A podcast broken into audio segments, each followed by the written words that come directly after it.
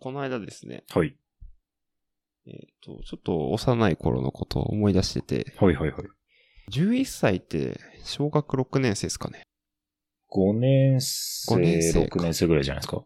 で、その頃なんですけど、はいはいはい。僕のおじいちゃんにですね、はいはいはい。ちょっと白根さんやと、はいはい。今からデニーズ行くぞって言われて、はいはいはいはい。あ、デニーズって言って、あ、いいよって言って、で、サンダル引っ掛けて、うん。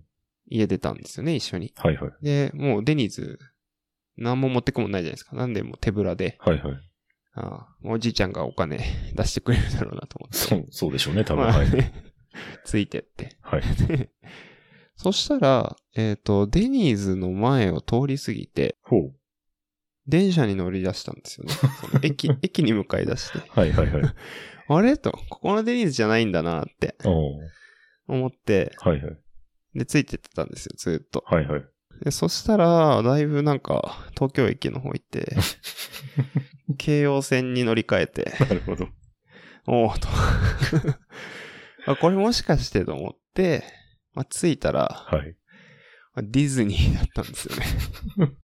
だったらもうちょっと心構えあったなと思って、まあ確かについてね。うんでちょうどディズニーシーができた頃だったんですよ。できたて。ああ、それぐらいかもしれないですね。うんうん2001年だったかなう。ん。で、ずっと言ってたんですよね、おじいちゃん、電車の中でも。新しくできたデニーズ行くぞって言ってて。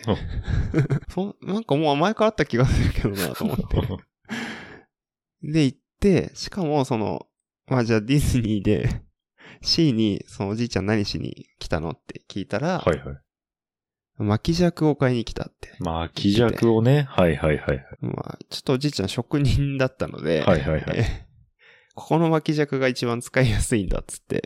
で、まあ、ミッキーのその鼻を押すと、その伸ばした巻き尺が戻ってく るって、ミッキーの顔の形した巻き尺。で、なるほどなるそほどれ、それは本当に使いやすいのかなと思いながらも、まあ、はいなるほどなるほどと。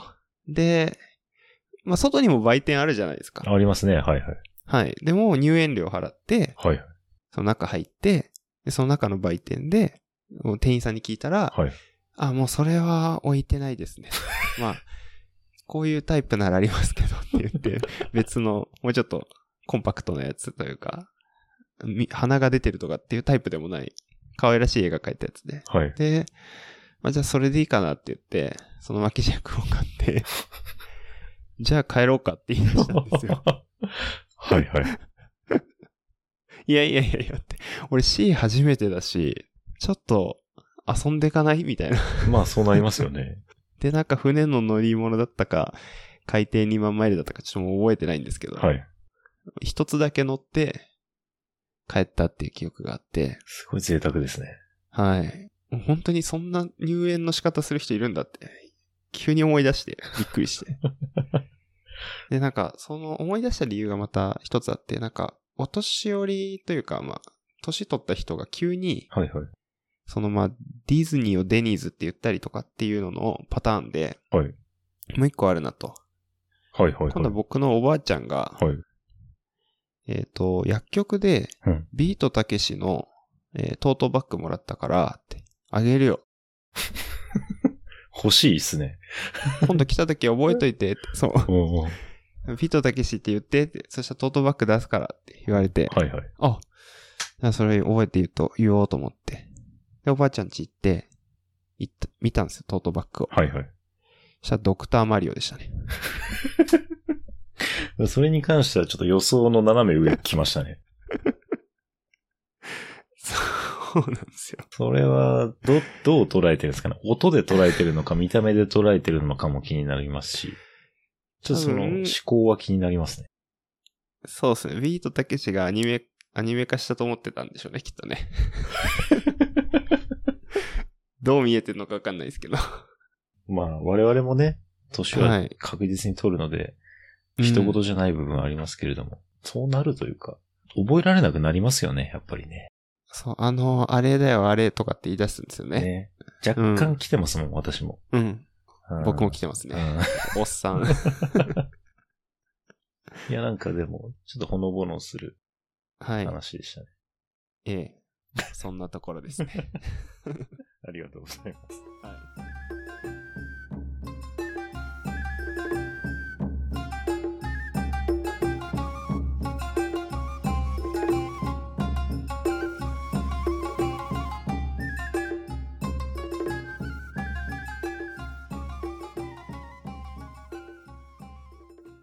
おじさんのアウトプット。ドスコイです。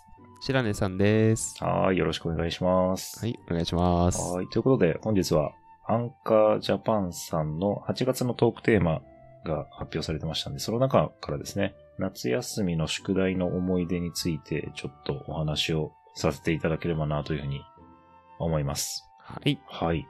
まあ私の思い出というよりかは、私の先輩の話にちょっとなるんですけれども、うん。その先輩はですね、小学校、彼が4年生の時の夏休みになるのかな我々が小学校3年生の時の夏休みほなんですけれども。で、その私どもが小学校3年生の時の夏休みというのが西暦で言うと何年かというとですね、1999年なんですよ。うおー1999年の夏というとですね、一大事件がありまして、ほノストラダムスの大予言があったんですよ。う。でですね、 はい。以前もあの、このポッドキャストでノストラダムスの大予言のことはちらっと触れたことあるんですけれども、出ましたね。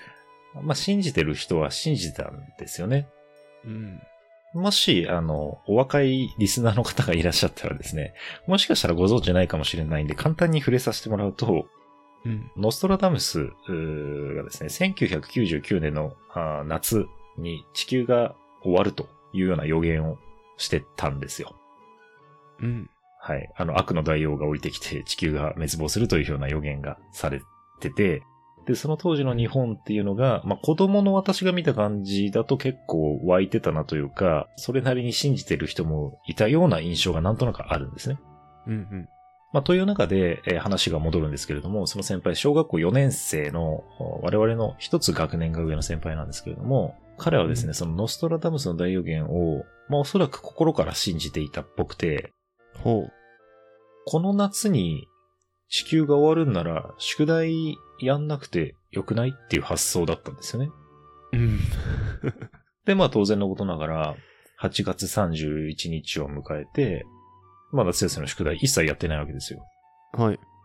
で、なんか地球が終わることもなく、9月1日を迎え、まあ周りのね、まっとうな小学生たちは宿題を提出している中、何もやっていない。で、先生に問われるんだけれども、いや、いやいやいやいや、地球滅亡するんで、っていう一点張りをしたらしいんですね。おで、それでもですね、なんか話を聞くと9月の半ばぐらいまでー。は、うん。まあ言うてもノストラダムスが相当前に予言した話だから、若干の誤差はあるだろおう。ー。夏に、えーまあ7月8月に悪の大王が降りてくると言っても、まあその当時の制度だから9月の半ばぐらいまではずれてもおかしくないだろうと。いうことで、それぐらいまではもうずーっと粘ってたらしいんですよ。はいはい。 9月のもう5日とかになりますけれども、誤差あると思うんで、地球終わるんで宿題やらないですよっていうのを一点張りしてたらしいんですね。まあ、ただ、結果、皆さんご存知の通り地球滅亡してないんで、まあ、その先輩は9月半ば過ぎぐらいに、一気に全部やったらしいです、宿題を。っていう思い出。うわー。切ないな、先輩。まあね、あの、宿題っていろいろ思い出あると思いますけれども、はい。あの夏は、まあそういう小学生とか、はたまた中学生が全国に結構いたのかななんて思い返されますね。そうですね、何人か同じ理論で、宿題をやらないって言い張ってる子たちが、いるでしょうね。先生を悩ませて、確かにね。まあ本当に終わるんであれうばん確かにやらないですよね。うん。そうですねまあ。ただ終わらないんでね。あの、ちなみに私どものポッドキャストのですね、第3話を、まあ、もしよろしければご視聴いただくとですね、地球が終わるって言われたらどうするかっていうのを答えを一応出してるんで、まあ、それもぜひあの、聞いていただければなと。そんな夏休みの思い出でしたが、ちょっと無茶ぶり承知で言いますが、白根さはんいなんか夏休みの宿題の思い出あります、夏休みの宿題の思い出はですね、それこそ、えっ、と、ドスコイとですね、まあ学校ではなく、えープライベートはい。で、プライベプラートイベーでトで個人的に、はえっ、と、まあ多分お台場の方にある科学館だったか、ああ、はいはいはいはい。うん、はい、行ったんですね。ああ、科学未来館みたいなやつですよね。そうですね。で、その時に、あの、全然宿題の内容は覚えてないんですけど、エレベーエレベーター、階段がこう上がっていくのって、はいはエスカレーターか。い。エスカレーターですね。あ、エスカレーターですね。もうおっさんなんでね、そう、おっさんどうこう関係なしで心配になりますけど。オープニング同様、ちょっともう早速露呈してるんですけど、はいはい、エスカレーターで、はい。はいエスカレーター乗るときに、はいえっ、と、僕が、ウェイクって言ったんですね。そしたら、はいドスコイが、ウェイクって言ってきて、はい。ウェイクアップって二人でハモったんですよ。そのテンポの良さがすごいずーっと残って て、ウェイク、ウェイク、ウェイクアップっていう、その、しょうもないそのしょうもないさ と、綺麗なハモリで、そういった思い出ですね。 やっぱ夏は魔物が住んでますね。いやー、住んでますね。いやでも、住んでるといえばね、皆さんのね、お腹の中にいる、まあ、いる、いるわけではないですけど、寄生虫はいはいはい。のね、博物館が、えー目黒にありますね。ああ、目黒にありますね。はい。もう僕はほとんど記憶を残ってないですけど、はいあの、寄生虫博物館にね、夏休みの研究ということで、行ったことがありますので、はいはいはい。はい。結構、記事書けたと思いますね、あの頃は。なんか、新聞みたいなものにしたんですけど、その寄生虫のああ、はいはいはい。はい。その生態とか。いや、結構実物が見れたりとか、うんもう人の中にこんな、人の長さの3、4倍あるような寄生虫が入ってんのかとか、ああ、なるほどね。あるんで、ちょっと気持ち悪い話になっちゃったんですけあど、あ、でも いいんじゃないですか。ぜひそこのポストカードはね、全部寄生虫なん で、あの、買って、大好きな人に送りつけてもらいたいなと。ああ、そうですね。思いぜますひ送りつけてほしいですね。はい。僕はビビって誰にも送れませんでしたね。うん正解だと思い ます。この夏はぜひ、寄生虫博物館に行ってみてください。未だにあるのかな私どもの学生、小学生、中学生の頃は、ん。夏休みの宿題で、どっかの博物館行って、まさに今白根さんがおっしゃっていたような、そうの、んレポートを書きましょうみたいなのがね、宿題だったんで、行かざるを得ない部分はありましたけど、まあ行ったら行ったでやっぱり面白いですよね、博物館とかね。いや、ほんと、今、ドスコイが、宿題出されたら、どこ行きますあの、それはあれですか、その、どっかの科学館とか博物館に行っあ、て、そうそなんかレポート書きます、なさいみたいな感じですう。かあ、そうです。そうです、そうです。自由研究的な感じであ。ー。行ってみたいなと思ってるのは、うん。